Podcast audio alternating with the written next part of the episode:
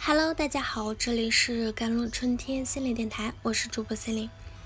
今天跟大家分享的文章叫做《如何做个出色的职场妈妈》。时隔六个月啊，Papi 酱发布了产后的第一条视频。视频里，Papi 酱倡导：“谁说休产假不累？我呸！比连续加班还要疲劳十倍。要说照顾一个宝宝对我来说不容易。”比对付甲方更不容易。原来当妈妈还需要学习，每天带娃就像考级。可是这次没人给我划重点，没重点就全是重点。做妈妈实在是太苦了，尤其是对有事业理想的女人来说，当妈就更苦了。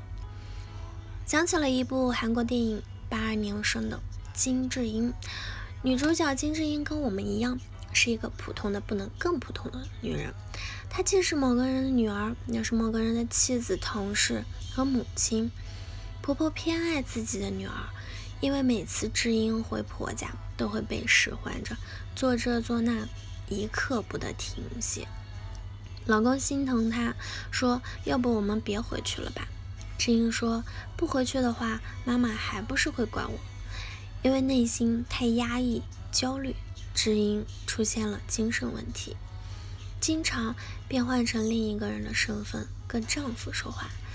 丈夫很担心她，帮知音联系了精神科医生，但知音了解到治疗费用后，还是选择放弃了治疗。丈夫想分担育儿责任，打算换自己休育儿假，让妻子回归职场，恢复社交。知音不小心对婆婆说漏了嘴，被责备后，知音再次放弃了已经到手的大好工作机会，仍觉得守好做妈妈、做妻子的本分。知音对得起所有人，唯独对不起自己。妈妈、妻子、儿媳、女儿、姐姐，知音把所有身份都摆在自己之前，想做一个百分百完美的她。每当这些身份的要求与他身的内在需求发生冲突，让步的永远是自己。那职场妈妈难做，本质上是因为这其中包含三个身份：女性的自我、公司里的员工、孩子的妈妈。出色并不意味着每个身份都能够同时做到完美。也不代表女性应该为了孩子放弃事业发展，或者事业家庭两头忙却丢掉了自我。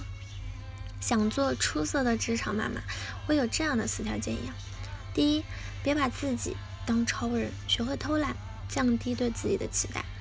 很多人做了妈妈后，总觉得养儿无小事，处处谨慎，不嫁休人。那做妈妈的第一个月里啊。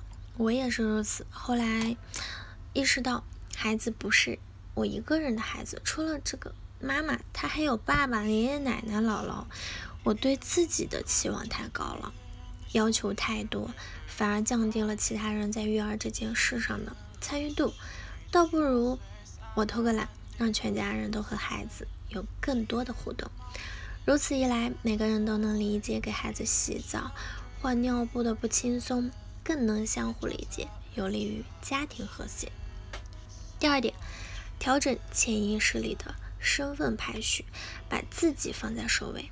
当妈其实是心累大于身累，孕妈妈是全家的关注重点，身心都得到了很好的照顾，受不得一点委屈，自己也会把自己放在第一位。可是生完孩子后，全家关注的重点都放在了孩子的身上。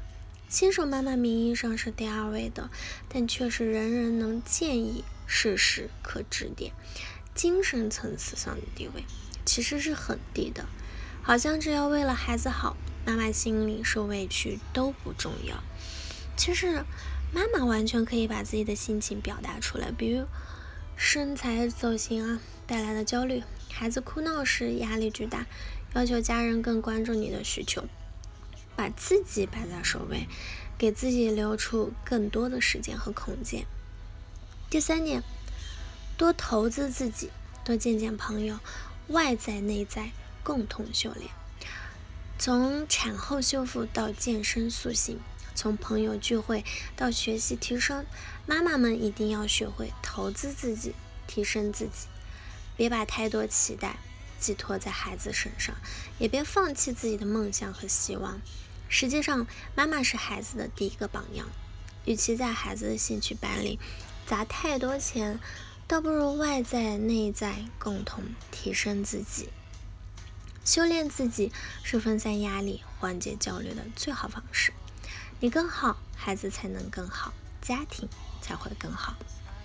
第四点，早做规划，连接资源，借外力帮自己走出困境。妈妈们常常是在陷入困境后才开始反思，被动寻找出路，亡羊补牢，为时六晚。为什么不提前做好规划？早早为产假过后的复工铺好路呢。如果自己找不到努力的方向，你还可以连接资源，借助专业的力量帮自己。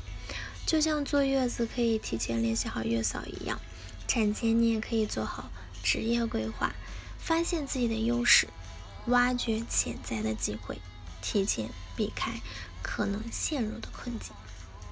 好了，以上就是今天的节目内容了。咨询请加我的手机微信号：幺三八二二七幺八九九五，我是司令，我们下期节目再见。